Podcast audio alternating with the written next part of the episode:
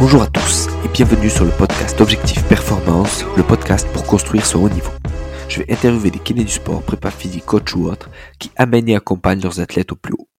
Aujourd'hui, je rediscute avec Jean-Benoît Morin pour hors-série ayant comme thème la dissémination de la connaissance via les réseaux sociaux. JB nous en explique les intérêts et nous partage quelques tips de bonnes pratiques. À ce propos, si vous voulez profiter au mieux de l'expertise de JB, je vous encourage à le suivre sur les réseaux, notamment Instagram, où à l'heure actuelle, il est à 9053 abonnés et ne peut pas encore nous mettre de magnifiques articles scientifiques en swipe up. Allez, plus que 947 et on pourra tout kiffer. Pour en savoir plus sur JB et son parcours, je vous invite à écouter l'épisode 29 du podcast où on parle du profil force-vitesse, organisation, optimisation du temps de travail et déjà de l'utilisation des réseaux sociaux. C'est d'ailleurs sa vidéo sur la chaîne YouTube de la chaire Actif, je mettrai le lien en description, et ce passage dans le podcast qui m'a donné envie de retourner questionner JB sur cette thématique. Comme sur les autres épisodes, je vous invite à mettre 5 étoiles sur nos minutes et sur Apple Podcast. De la même manière, je vous encourage à partager cet épisode avec vos collègues et à votre entourage pour le débriefer entre vous. Bonne écoute à tous. Salut JB. Salut, bonsoir. Merci à toi d'avoir euh, accepté, on va dire, cet épisode euh, hors série sur une thématique qui qu'on avait déjà abordée dans l'épisode 29 euh, et que voilà je voulais euh, développer avec toi notamment parce que j'avais vu ta présentation euh, pour la chaîne pour le pour l'IBM pour lequel tu travailles et qui est disponible donc sur la chaîne YouTube de Cher Actif. Voilà où tu parles un peu de, des réseaux sociaux et de on va dire dissémination de la connaissance. Donc voilà merci à toi de d'avoir accepté cette demande pour un, hors série on va dire. Super. Merci de l'invitation avec plaisir Super. Euh, est-ce que tu peux alors euh, justement nous, expliquer un peu hum, quel intérêt est-ce qu'on a euh, en tant qu'étudiant, voilà, que, que, jeune praticien ou autre, à, passer du temps sur les réseaux sociaux et, et comment comment on peut s'y prendre et qu'est-ce qui est intéressant de regarder quoi? Mmh alors pour moi, il y a deux intérêts. Il y a, il y a un intérêt pour recevoir de l'information, à être mmh. au courant de certaines choses dans son domaine. Et il y a un intérêt qu'on discutera peut-être après, qui, est peut-être secondaire dans un premier temps pour les étudiants, les gens qui sont en formation, c'est de produire de l'information. Alors, mmh. pour recevoir de l'information, euh, les réseaux sociaux sont très euh, utiles pour deux raisons, à mon avis. D'une part, parce qu'ils sont, c'est un moyen très euh, dynamique, très rapide et très facile pour les gens qui fournissent de l'information de le faire. la deuxième chose, c'est que si c'est bien maîtrisé, et, et, on verra ce que ça veut dire après, je pense, c'est un moyen extrêmement puissant de, de, de, de collection d'informations. Euh, typiquement, il y a, je sais pas, il y a 20 ans, quand ça n'existait pas, euh, qu'on était étudiant ou qu'on était, euh, euh, je sais pas, professionnel de santé et autres, pour savoir ce qui se passait dans le monde de la recherche, il fallait attendre des processus plutôt lents de diffusion et de dissémination de l'information. Et aujourd'hui, on est sur des processus plutôt rapides. Alors, la quantité de connaissances produites est globalement à peu près la même, un peu, un peu plus élevée, mais il se passe globalement autant de choses euh, dans notre domaine, mais euh, la façon de le savoir est maintenant beaucoup plus euh, pratique et facile. Ça a des, ça a des, des grands avantages, ça a des gros inconvénients, ça porte d'énormes risques en termes de, de régulation et de, et de, mmh. de, de temps et d'énergie passée, et on va voir comment un peu maîtriser tout ça. Mais voilà, l'intérêt premier pour moi, c'est de savoir euh, ce qui se passe dans son domaine d'intérêt. Clairement. Et hum, est-ce que tu peux euh, un peu nous expliquer, on va dire, euh, en prenant chaque réseau social, on va dire un, par un, un peu hum, quelle utilité a celui-ci par rapport à d'autres mmh. et qu'est-ce qu'on peut y trouver et on va dire de manière pertinente sans y passer trop de temps quoi. Ouais. Alors là c'est un, on est bien d'accord, hein, je fais pas un cours magistral, euh, mmh. je, je, partage de l'expérience. Ça fait à peu près euh, une grosse dizaine d'années que, que j'expérimente et, et, je fais très attention à ce que je fais pour essayer d'en tirer des leçons. Donc j'ai fait mmh. certaines erreurs et puis j'ai tiré certains avantages. Alors si on va dans l'ordre du, en termes de connaissances scientifiques liées aux sciences du sport ou à la médecine du sport, mmh. on va dire, on va aller dans l'ordre du plus intéressant au moins intéressant. Je pense que le plus intéressant, clairement, c'est Twitter parce que mmh. les pourvoyeurs d'informations, c'est-à-dire les scientifiques, les médecins, les cliniciens, euh, les, journaux scientifiques, les labos, en premier mmh. lieu, utilisent Twitter. Donc là, on est bien d'accord, euh, il faut s'y faire. C'est-à-dire si vous êtes un jeune euh, qui a 16 ans ou qui a 18 ans, qui écoute le podcast et qui a jamais et qui n'a pas, pas de compte Twitter, ça va être à vous de faire le pas.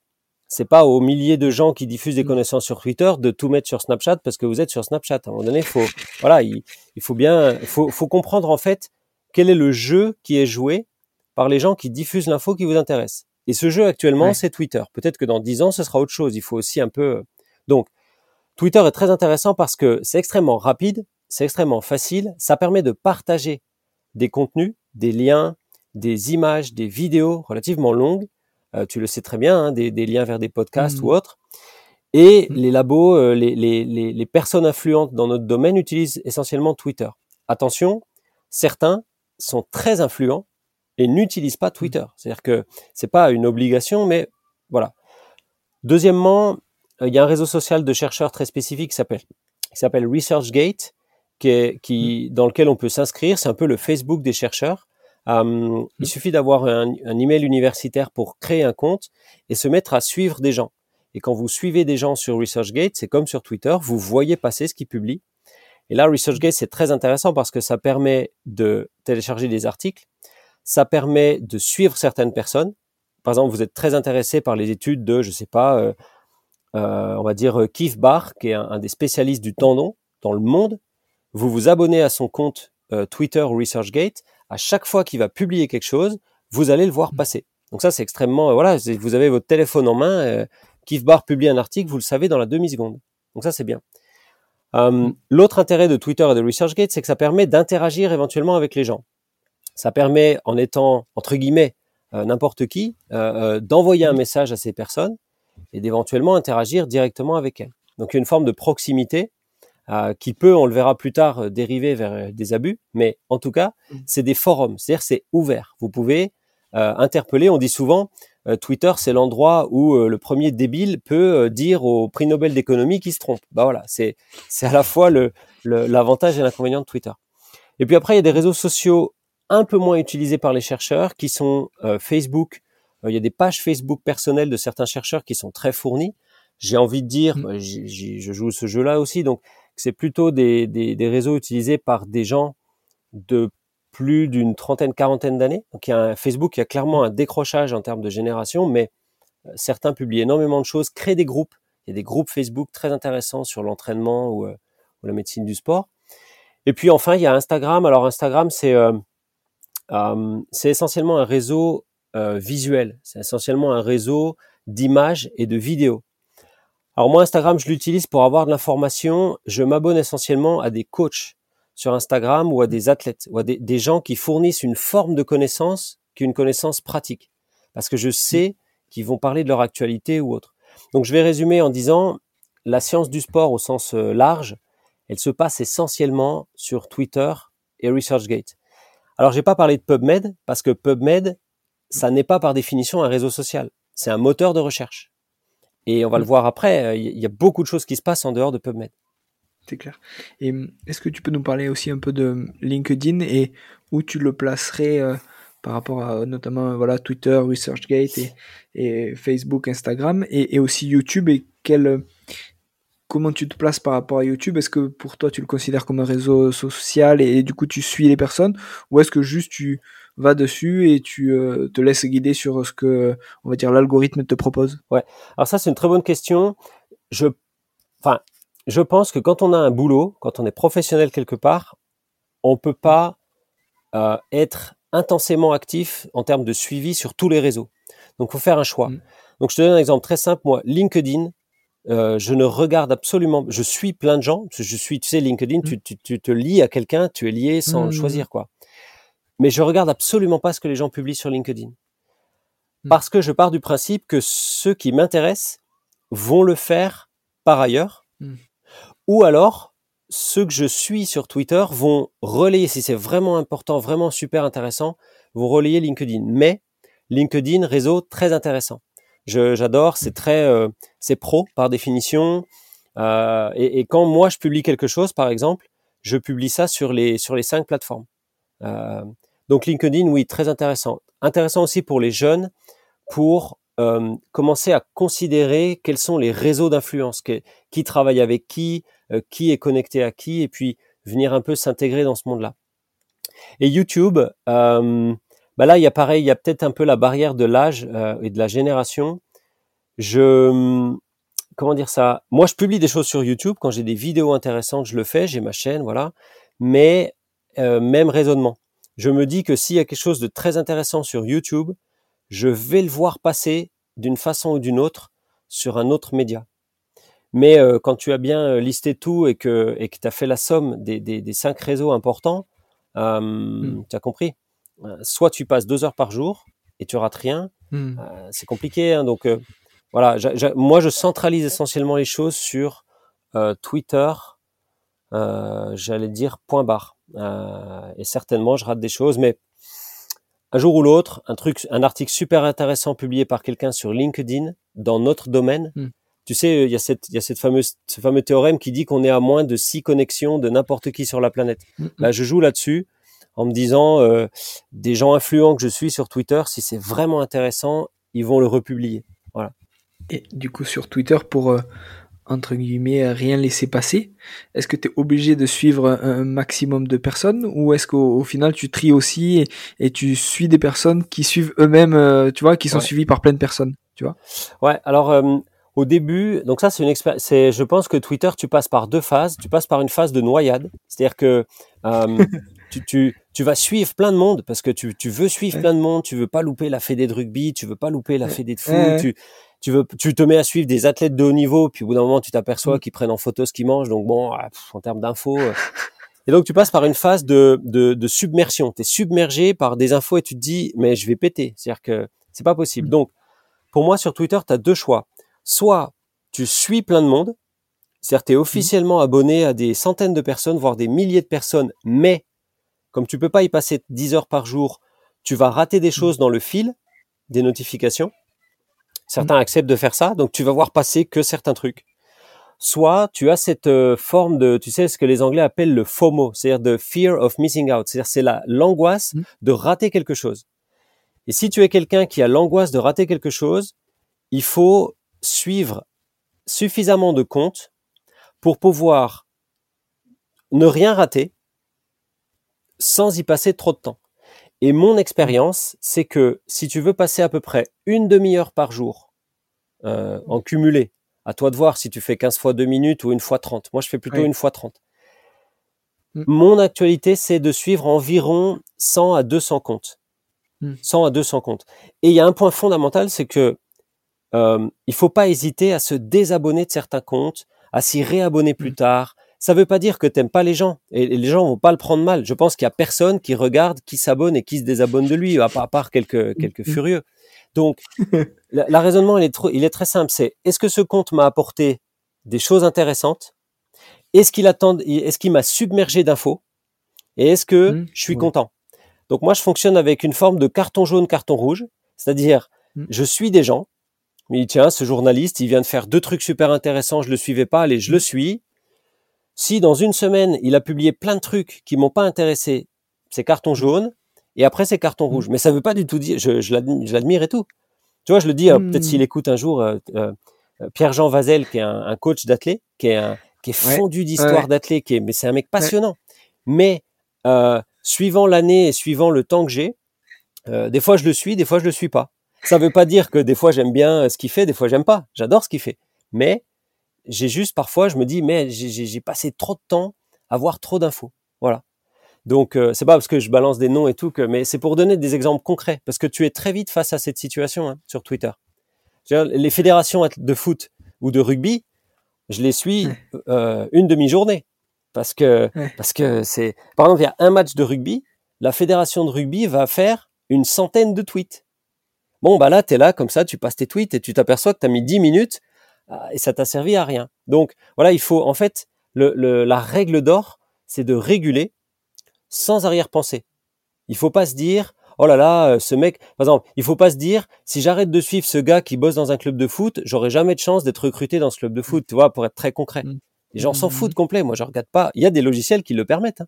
Il y a des logiciels qui permettent de te dire qui te suit, qui te suit plus, qui, qui s'est désabonné de toi, tu vois. Donc, euh, non, il faut réguler. Moi, mon, mon, mon, mon critère, c'est si ça me prend plus de 30 minutes par jour, ça commence mmh. à être une forme de submersion.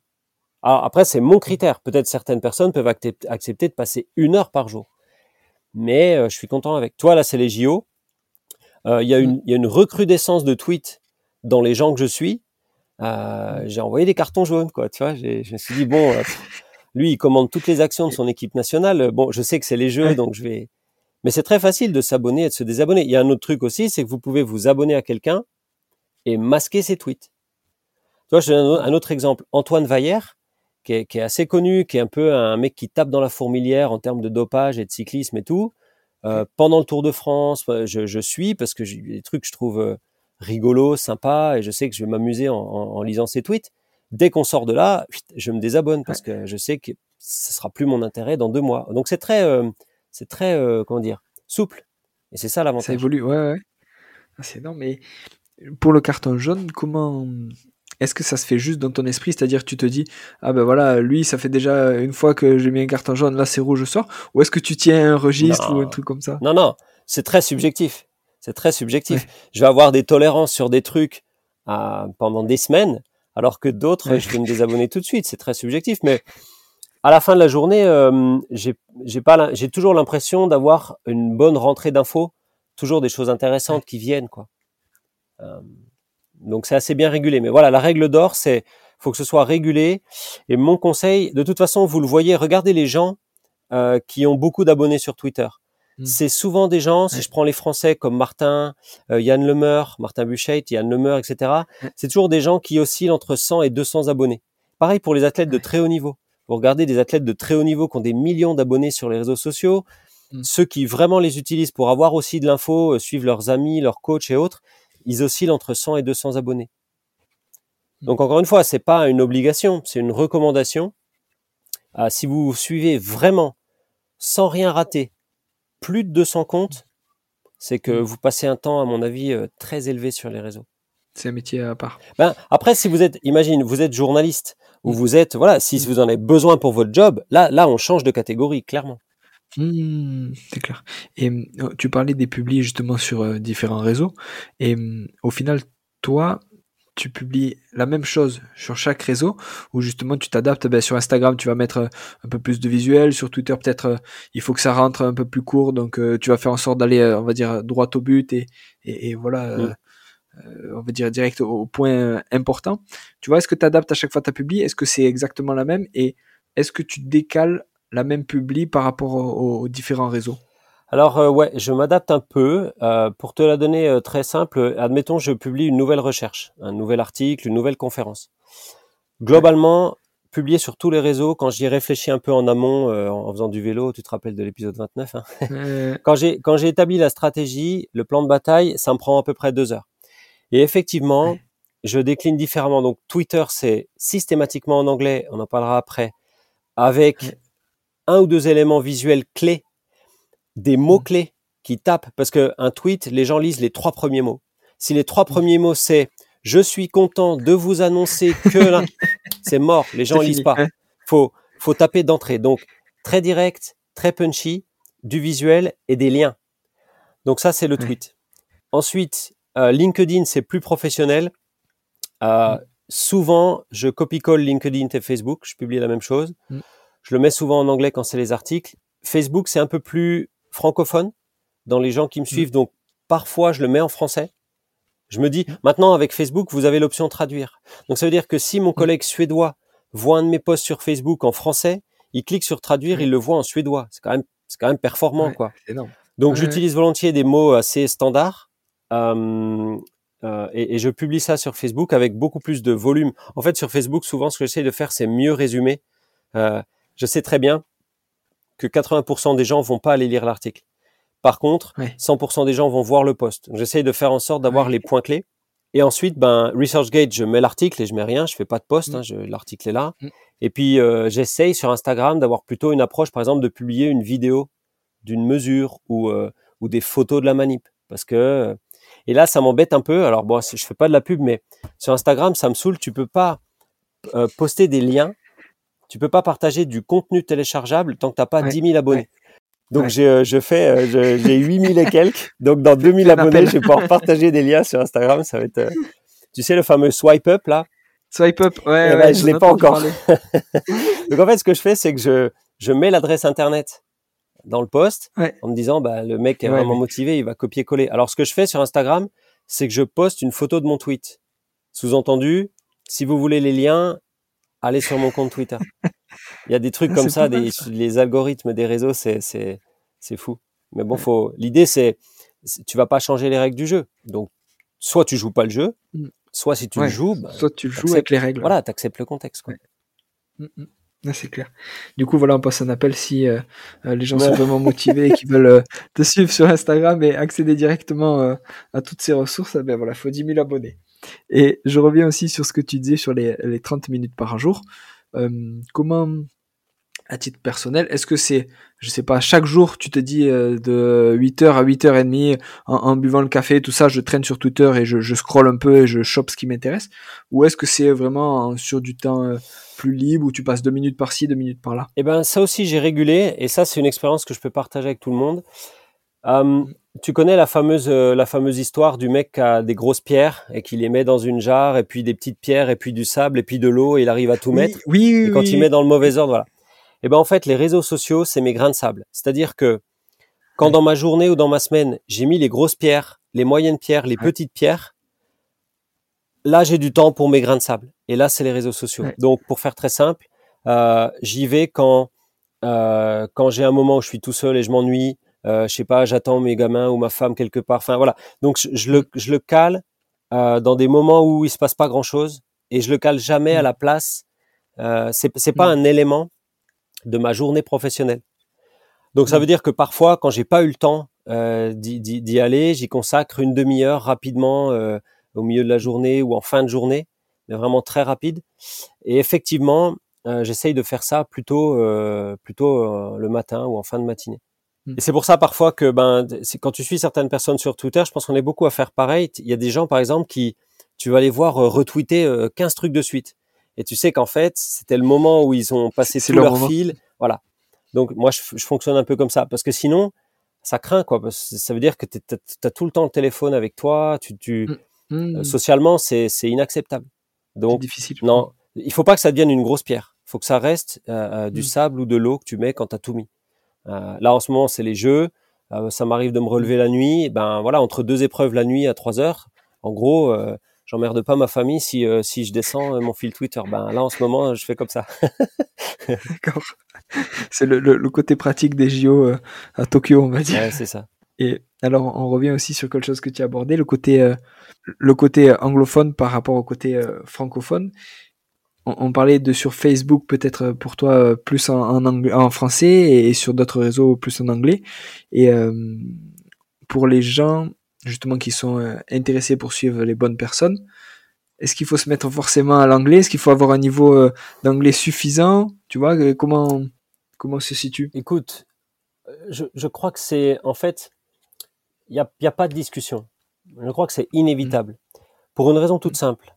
Euh, si, tu te, si tu te cantonnes à, à tout ce qui est en français, par définition, tu ne vas pouvoir recevoir de l'info que par ceux qui publient en français. Et désolé, la France, on se voit toujours un peu plus, tu sais, euh, Mm. nanana, mais il se passe plein de choses dans le monde en dehors de la francophonie. Euh, voilà. Donc, Mm. soit tu te restreins les infos à ceux qui publient en français, soit tu t'ouvres au monde entier. Parce qu'il y a une chose qui est fondamentale, c'est que seuls les francophones parlent français, mais Mm. le monde entier, quasiment, parle ou peut parler anglais. Ce qui veut dire que si tu décides de te dire, bon, je vais quand même essayer de me lancer dans les, dans les contenus en anglais, et honnêtement, franchement, euh, tu vois les JO en ce moment, tu vois des, fonds, des, des bas d'écran en anglais, tu te poses pas la question, tu fais la traduction toi-même, Mhm. tu fais un peu un effort, quoi. Et ben là, c'est pareil. Il faut accepter que si tu veux des infos d'un très bon chercheur italien ou d'un très bon kiné euh, allemand ou d'un, ben tout le monde va et, et, et les, les scientifiques jouent ce jeu-là. Ça, c'est ça qui est important, c'est que euh, le, le, le, le contenu en anglais est utilisé par tout le monde. Les, les Australiens, par définition, les donc soit tu joues le jeu de la stricte francophonie, mais tu vas te couper de, à mon avis, 80% du contenu intéressant, soit tu acceptes, c'est ce que je dis à mes étudiants, je leur dis le minimum, la bouée de sauvetage, c'est de comprendre l'anglais écrit. Hmm. De toute façon, in fine, encore une fois, les publications scientifiques ou les articles intéressants sont en anglais. Et même des gens qui, publieraient en français, voilà notre nouvel article publié, le lien va emmener vers de l'anglais. Donc ça c'est clair. Euh, euh, si tu veux de l'information à un niveau international, il faut parler la langue internationale. Mais euh, si tu veux faire carrière, ça va être inévitable. Si tu, enfin voilà, et à un moment donné, je connais très peu de personnes qui ont fait des bonnes carrières dans le milieu sciences du sport, médical ou autre, sans avoir la composante euh, anglais avec eux. C'est, c'est voilà. Donc, et, et pour le coup, je trouve que les réseaux sociaux sont un très très bon, euh, une très très bonne première marche, parce que parfois, ben, les gens font des fautes. C'est, accessible. Mes collègues espagnols qui, qui, mes collègues espagnols qui diffusent de l'info en anglais, parfois ils font des fautes, même moi. On n'est pas parfait, mais voilà, il y a, y a ce sens-là. J'y pense à chaque fois que je vois les, je vois les tennisman de haut niveau qui sont interviewés, d'où qu'ils viennent, euh, tout se passe en anglais, même les Français et les Françaises, et ils se débrouillent très bien. C'est-à-dire que voilà, c'est, c'est, on, on- on est, on est content ou on n'est pas content, c'est la langue internationale de communication. Mm. On peut refaire le monde, hein, Mm. mais ouais, encore une fois, on peut euh, refuser le jeu ou jouer le jeu. C'est c'est exactement ça. Et une autre question qui me vient à l'esprit, c'est quelle réaction, alors si c'est toi qui postes, quelle réaction si tu euh, postes et que justement il y, a- il y a des trolls qui te disent euh, ah ben non c'est nul ce que tu fais, euh, c'est de la merde ou tu vois, enfin je, je caricature, mais est-ce qu'il faut y bah, prêter de l'importance et, et réagir et dire ah ben non ben voilà vous avez tort, j'avais déjà publié ça machin, ou est-ce qu'il faut on va dire prendre du recul et laisser courir? Ouais, alors ben là c'est pareil. Je vais te donner mon expérience. Je suis passé par la phase qu'il faut de ce qu'il faut pas faire, et aujourd'hui Mm. je suis dans la phase de de ce que je pense être bien. Par définition, si tu publies quelque chose, tu trouves, il y aura toujours quelqu'un qui va euh, Mm. venir se placer. Alors tu appelles ça un troll. Souvent, c'est des gens qui veulent juste commenter pour être, Ouais. pour apparaître dans ce que j'appelle le Ouais. porte-bagages. C'est-à-dire que c'est en cyclisme, on dit on, on traîne des mecs sur le porte-bagages, Ouais. bah, c'est ça. C'est-à-dire que toi t'avances et il y a les mecs qui s'accrochent. Donc au début, ça, ça me cassait les pieds. En plus, je suis un peu, euh, euh, voilà, euh, je, suis- je suis passionné, je suis au taquet, donc euh, donc euh, il y avait un peu des fights, des. Et en fait, tu perds tout le temps contre ces mecs-là. C'est c'est tout le temps négatif. Soit parce que euh, tu t'énerves et donc tu arrives à des arguments qui sont plus logiques et donc voilà, c'est des. Soit parce que tu montres à tous les gens qui te suivent que Mm.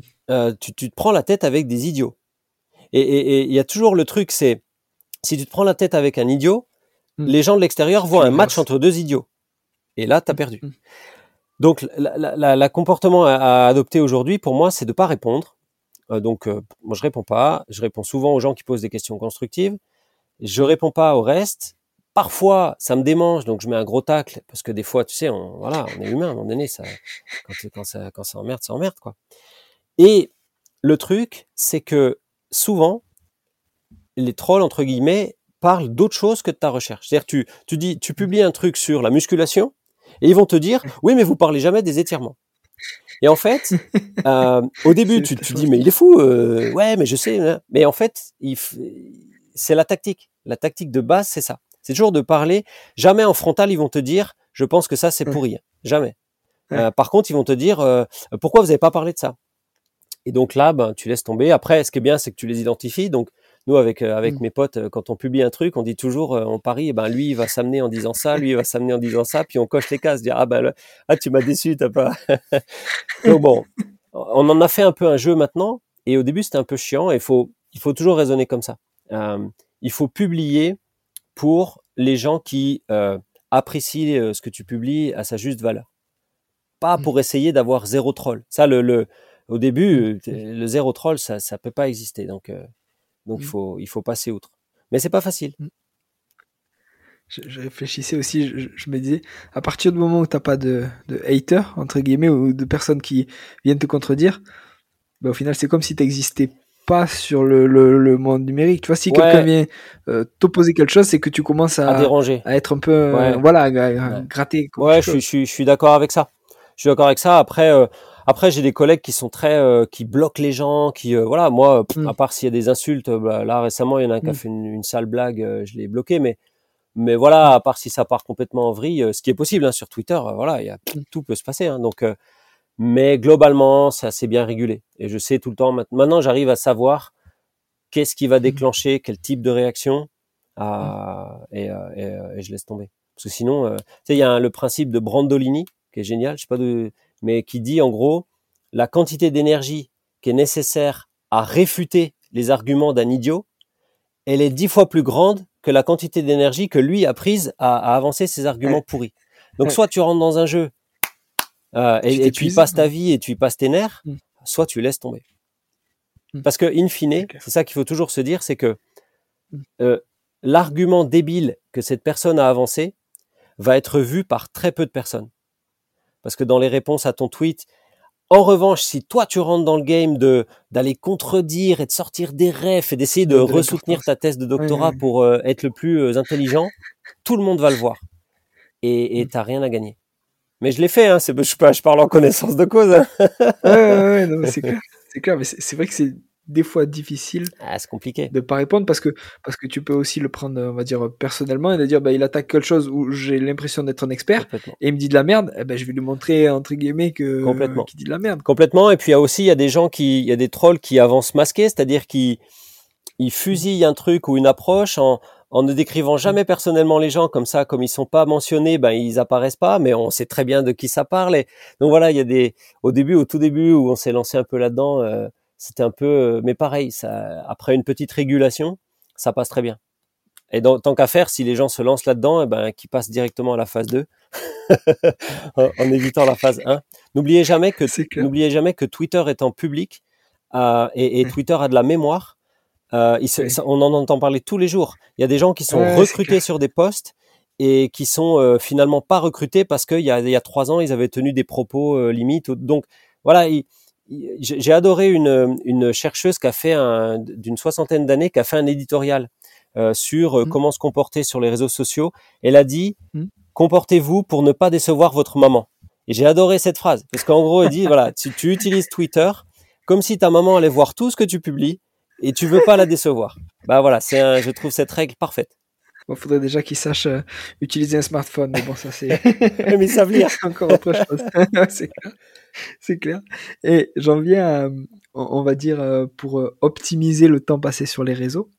Tu vois, on parlait d'une demi-heure, mais euh, comment optimiser pour apprendre un maximum de choses en un minimum de temps Tu vois, est-ce que tu te limites et tu dis ta, demi-heure, ben, tu te mets un compteur, j'en sais rien, et puis euh, il y a le compteur au bout de 30 minutes par jour, il te dit, ben voilà, Twitter c'est fini et on revient demain en gros Ou est-ce que tu, toujours pareil, tu t'auto-régules et tu dis, ben voilà, là j'en ai vu assez, j'arrête de scroller, il n'y a rien d'intéressant pour aujourd'hui et je passe à autre chose, quoi. Exactement. Tu t'auto-régules.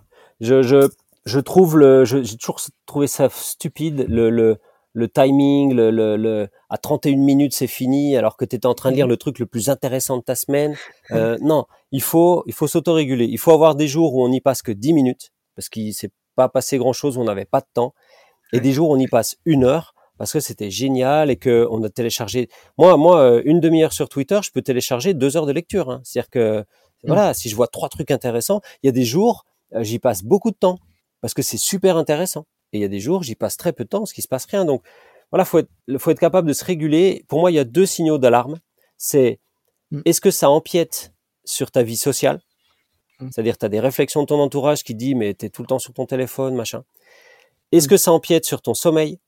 Et là, c'est à, là, c'est à toi d'être honnête avec toi-même. Et est-ce que ça empiète sur ta vie professionnelle? Si s'il y a des signaux qui s'allument dans ces trois catégories-là, ça veut dire que euh, tu régules mal. Et là, effectivement, quand tu ajoutes, quand tu ajoutes Instagram à Twitter, à Facebook, à Mm. LinkedIn, ça peut éventuellement dérailler. Mais encore une fois, si tu es un jeune euh, ou une jeune euh, qui cherche du travail, qui veut s'inscrire dans une euh, Mm. dans un réseau, oui, il faut accepter d'y passer du temps. Mais voilà, après il faut c'est de l'autorégulation. Je pense que c'est la société aujourd'hui nous nous emmène trop souvent vers de la vers de vers des systèmes automatisés et, et- et nous enlève notre auto notre self control notre autorégulation. Mmh, Il faut faire preuve d'autorégulation. Dire Aujourd'hui, par exemple, je sais pas, ma femme et mes enfants sont en déplacement ou en vacances. Ben, si je veux passer trois heures sur les réseaux, euh, genre, voilà, je le fais. En revanche, euh, demain, euh, je passe que 10 minutes. Il faut être capable de faire ça. C'est exactement pareil pour tout, hein, pour la consommation d'alcool, ce que tu veux. Il hein. faut être capable de se, s'autoréguler. J'ai écouté un truc sur. Euh... Putain, je me rappelle plus. C'était une dame qui avait, une française, qui avait été au contact de Barack Obama pendant, je crois, deux ans. Et la question, c'était sur un podcast. Et, la dame lui disait, mais alors, quelqu'un de cette envergure et de ce charisme, comment il est arrivé à ce niveau-là? Et la française expliquait que Obama, ce qu'il disait, c'était que le, plus important, en fait, c'était l'autodiscipline. Tu vois, et d'arriver à être euh, discipliné pour euh, un petit peu tout et organisé et rigoureux pour tout dans la vie, c'est ce qui permettait de optimiser le temps pour tout et d'être présent, euh, on va dire, pour tout ce qu'il a à faire et être présent sur le moment à 100%. Quoi. Exactement. Là, pour moi, la règle, la règle, c'est qu'il n'y a pas de règle. La règle, c'est toi qui es suffisamment puissant avec toi-même et lucide avec toi-même mmh. Mm. pour, euh, mais c'est valable pour beaucoup de choses. Toutes les dérives, euh, enfin voilà, les gens qui disent, euh, il y a des gens qui sont capables de, de parfois boire à outrance hein, et, et, mm. plus boire pendant un mois. Enfin, je parle de, je parle de la boisson parce que c'est tout ça, c'est, on est à la limite des phénomènes addictifs. Hein. Voilà. Si t'es pas capable, par exemple, de passer une journée sans ton portable à, en self-control, ben tu commences, t'as un gros problème. Et, moi, je te dis, des fois, j'ai, mon portable, je l'ai pas. Euh, mm. Mais il faut ce self-control, ouais, complètement d'accord. C'est hyper intéressant. Euh, je rebondis juste sur un truc, tu parlais de euh, donc ton temps passé sur Twitter qui te permet en gros de sauvegarder des articles. Et en pratique, comment tu le fais? Tu, tu, vas en PDF, tu le mets sur un drive, tu le télécharges, c'est ça? Alors là, ben c'est pareil, c'est ma façon de faire. Je dis, moi j'ai des, je, connais des jeunes par exemple, ils lisent tout sur le téléphone. C'est-à-dire que tout ce qu'ils voient, oh, ils le lisent sur le téléphone. Mais parce qu'ils sont, mm. c'est leur façon de faire. Mm. Moi, je suis un peu old school. Alors, ce que je fais, c'est assez simple. Je, j'ai, en deux clics, j'imprime en PDF et je me le mets soit sur iBooks, donc je l'ai comme ça sur tous mes appareils, soit je le mets sur mon Google Drive, enfin mon iCloud, là, euh, le système Apple. L'énorme avantage de ça, c'est qu'en fait, en gros, euh, je, je, consulte essentiellement sur mon téléphone euh, les réseaux euh, et ça part sur euh, ça part sur mon cloud. Et je lis, en gros, quand par exemple j'ai deux heures pour lire devant moi, je lui dis tiens, bah, qu'est-ce que j'ai pas encore lu de, de, ça peut être des trucs qui ont été tweetés il y a deux semaines. Par contre, il y a une chose que je fais euh, systématiquement, c'est que je ne, je ne retweete pas ou je ne mentionne pas dans un tweet un contenu que j'ai pas lu. D'ailleurs, Twitter mmh. maintenant met un message d'avertissement. Quand tu veux citer un tweet qui mentionne un article ou un contenu en ligne, il te dit êtes-vous sûr d'avoir bien lu le contenu? Pour pas qu'il y ait des paragraphes, euh, je sais pas, des trucs antisémites, des trucs un peu lourds euh, que tu retweets, t'imagines? Donc voilà, ce que je fais, c'est que je fais, à part les gens que je connais très bien, je fais jamais de retweet automatique sans avoir euh, mmh. Parce que parfois, il y a des contenus qui sont très attractifs sur le titre. Puis en fait, comme dirait mmh. Chirac, ça fait pchit. Tu te dis, bon, bah ça, j'ai pas envie d'emmerder les gens qui me suivent avec ça. Donc voilà, j'essaye de, de tout lire avant de. Donc parfois, je vais retweeter un truc euh, dans trois semaines euh, mmh. qui a été euh, tweeté par un gars la semaine dernière. Mais peu importe, parce que faut pas oublier que euh, on a tous des publics très différents sur les réseaux sociaux. Mm. Donc faut pas se dire, c'est ça, c'est une grosse barrière de, faut pas se dire, bah ça j'en parle pas parce que tout le monde en a parlé. Non, non, non. Tu parles aux gens qui te suivent. Carrément. Et alors petit aparté sur la lecture d'articles. Euh, pareil, j'en ai parlé aussi avec euh, avec Romain Tourion et, avec d'autres. Euh, avant, moi j'imprimais et tu vois, je, je, surlignais tout ça. Et maintenant, pareil, j'ai, sans faire de pub, mais j'ai un iPad mm. et je mets en PDF et je surligne. Et moi, j'ai besoin de, entre guillemets de le travailler, de mettre des annotations, tout ça, euh, avec des couleurs différentes et tout. Mais c'est vrai que ça me prend énormément de temps. Par contre, quand je retombe dessus, euh, je sais quelle couleur flash et je sais, ça me fait un résumé. Mais, mais quand j'attaque l'article, je sais que j'en ai pour, euh, tu vois, presque une heure, une heure juste de, comment on dit, de débroussaillage de l'article et qu'après, il faut que je passe du temps encore pour le relire et pour, tu vois, comment tu arrives à extraire euh, est-ce que tu lis que l'abstract? Est-ce que tu, tu, tu zappes toujours euh, la méthodo ou des trucs comme ça? Ou comment tu arrives à bah, tirer, on va dire, l'essentiel? Ouais, alors euh, là, c'est pareil. C'est chacun sa méthodo. Moi, je suis encore, moi, je, je pense que, il y a des études qui le montrent, rien mm. ne remplace la main qui, qui fait des gestes. C'est-à-dire qu'on est codé neurologiquement pour mm. écrire. On n'est pas codé pour passer son doigt sur un écran d'iPad et mettre du rouge et du jaune. Donc, en revanche, certains vont le faire très bien. Moi, ça marche pas du tout. Donc moi, en fait, je, je- j'y vais de façon pyramidale. Je commence par le titre, je lis l'abstract. Si l'abstract m'a Ouais. convaincu, je lis l'article en entier. Et si l'article devient crucial pour mon travail, ma recherche, là, je l'imprime, je le mets dans un dossier et éventuellement, si vraiment il est hyper crucial, genre j'ai besoin de le citer, j'ai besoin d'un d'un Ouais. résultat en particulier, là, je prends mon fluo, mes stylos et j'écris sur le papier. Voilà, je- moi, je fonctionne comme ça. Mais Ouais. cette dernière étape, elle concerne honnêtement euh, pff, 5, 10, 5% de ce que je lis. Il y a, il y a, je pense qu'il y a 90% de ce que je lis qui, qui, qui rentre dans ma tête, qui génère de la réflexion et qui après part dans un, part dans un, dans une, euh, dans un logiciel de stockage de références.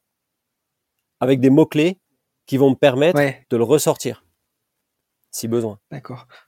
Donc au final, c'est pas du temps de perdu parce que tu l'as, euh, tu l'as entre guillemets engrainé dans ton cerveau et tu l'as référencé pour au cas où. euh, Oui. Ah putain, il y avait cet article. Ouais. D'accord. C'est pour ça que quand je fais des cours, des fois mes étudiants ils rigolent, mais moi je passe mon temps euh, sur le, le spotlight, c'est-à-dire sur le- la fonction Ouais. recherchée dans ton disque dur. Alors, je sais Ouais, que je vais ouais, parler ouais. de tel article sur les ischios. Ah, je sais que c'est Andras machin qui l'a écrit. Je sais de- et en, deux en deux en deux temps trois mouvements, je l'ouvre parce que je l'ai encodé dans mon ordi avec les trois ou quatre mots clés euh, qui à moi vont Ouais. permettre de retrouver. Et j'y passe rarement plus Ouais. de plus de plus de 30 secondes. C'est trop Ah si, si t'as pas cette approche, si t'as pas cette approche de classification, là encore, Mm. tu vas être débordé ou tu vas faire ce que malheureusement certains chercheurs font et ça m'énerve. Tu vas ne mentionner ou ne parler que des trucs qui ont moins de 2-3 ans. Parce que c'est les derniers trucs que tu as lus, alors qu'il y a des trucs fondamentaux bien mieux qui ont été publiés il y a 10 ans. Donc, euh, Ah, c'est top. Euh, JB, je crois qu'on a fait le, le tour de ce qu'on voulait aborder. Est-ce que tu veux euh, rajouter quelque chose ou? Non, alors peut- peut-être faire un tout petit commentaire sur, euh, sur celles et ceux qui ont, qui ont la volonté de, de produire de l'info plutôt que d'en Ouais. suivre, parce qu'ils vont chercher un boulot, parce que je pense qu'il faut vous armer de deux choses. Il faut de la patience, parce Ouais. que ça se crée pas en, ça se crée pas en deux semaines, et il Ouais. faut de la clarté dans ce que vous allez produire. Donc il faut toujours se poser la question, c'est à qui je parle, quel est mon objectif, comment je le fais et être patient. Euh, vous pouvez pas avoir, je sais pas, euh, 4000 followers euh, et avoir euh, de l'impact avant un ou deux ans. Donc, Oui. si vous publiez pour vous faire connaître, faire connaître vos travaux, prenez le temps. Vous allez vous faire connaître par deux personnes, puis quatre personnes, puis 50 personnes, puis 200 personnes. Et si le contenu que vous produisez est intéressant, ça va continuer. Parce que la règle d'or, c'est ça. Euh, vous pouvez pas avoir beaucoup de gens qui s'intéressent à ce que vous faites si ce que vous faites n'est pas, ne l'apporte pas quelque chose d'intéressant. Donc, si vous cherchez du job euh, et que vous voulez vous faire connaître, publiez des choses sur ce que vous savez faire, sur ce que vous faites de bien, et laissez le temps faire. J'ai un jeune étudiant, je vais le mentionner parce que je trouve qu'il ce qu'il fait c'est top. Mm. Il s'appelle Constantine. Il a fait son master à Nice. Euh, il a travaillé sur le pied, etc. Et après, il est devenu coach avec une orientation euh, pied et tout. Et il a commencé à développer sur Instagram des trucs avec peu de followers, des contenus qui faisaient du sens, qui en ont appelé d'autres, des séances. Et petit à petit, il est en train de créer autour de lui une forme de réseau, de clientèle ou de, ou de gens qui s'intéressent à lui et qui vont le faire connaître à d'autres, etc., etc. Donc voilà, on est dans une société de l'immédiateté et du très rapide, mais construire un réseau et une puissance sur les réseaux sociaux, ça prend énormément de temps. Et ça veut dire que c'est pas parce qu'au bout de six mois, avec quatre posts, vous n'avez pas atteint euh, des milliers de personnes qui vous suivent, qu'il faut vous décourager. C'est normal. Ça va juste prendre du temps. c'est c'est super comme ça. Ça s'adresse à aussi bien ceux qui veulent suivre et avoir quelques tips de bonnes pratiques Mm. que ceux qui veulent, euh, on va dire, produire de connaissances. Et, et juste un dernier truc, c'est comme pour Ouais. tout dans la vie, il ne faut pas imiter les gens qui ont 10 ans de, de, de, de passé de pratique Ouais. des réseaux sociaux derrière eux et qui, eux, il faut pas, il faut pas essayer d'être le nouveau Yann Lemeur ou le nouveau Martin Mm. Buchheit. C'est pas comme ça que ça marche. Mm. Il faut, euh, Yann Lemeur et Martin Buchheit, ils ont commencé il y a des années Mm. à galérer à publier des contenus que peu de gens regardaient, puis beaucoup plus de gens, etc., etc. Donc il faut créer votre propre euh, euh, voix. Il faut pas essayer de d'imiter les autres. Parce que de toute façon, l'imitation sur les réseaux sociaux, ça se voit très vite. Mm. Et, Ça se voit direct. et- et- et ça, et ça vous fait perdre de la personnalité, évidemment. Merci à toi encore euh, pour le temps passé pour, euh, on va dire, cette hors-série ou cet épisode un peu, un peu spécial qui était important, je pense, de, de, de faire, euh, voilà, pour les gens qui écoutent. Donc, merci à toi encore pour, pour le temps passé. Et, Pas de quoi. Et voilà, peut-être à une prochaine fois encore pour un autre épisode avec plaisir. Cool, à bientôt. Super. Merci beaucoup. Salut. Voilà, merci d'être allé au bout de cet épisode un peu spécial, j'espère que vous êtes régalés. Si vous voulez m'aider, le mieux est de partager cet épisode sur les fameux réseaux sociaux et notamment en story sur Instagram. Parlez-en autour de vous. N'hésitez pas à me faire un retour ou à me proposer des personnes à interviewer, ça me fait toujours plaisir. Pour l'épisode 37, qui sortira le mercredi 10 novembre, je discute avec Ganaël Rigondo, kiné préparateur physique qui a fait une étude passionnante sur le lien entre cycle menstruel et blessure à l'OL féminin pour son master. À suivre. Merci encore pour votre écoute et à très bientôt pour un nouvel épisode.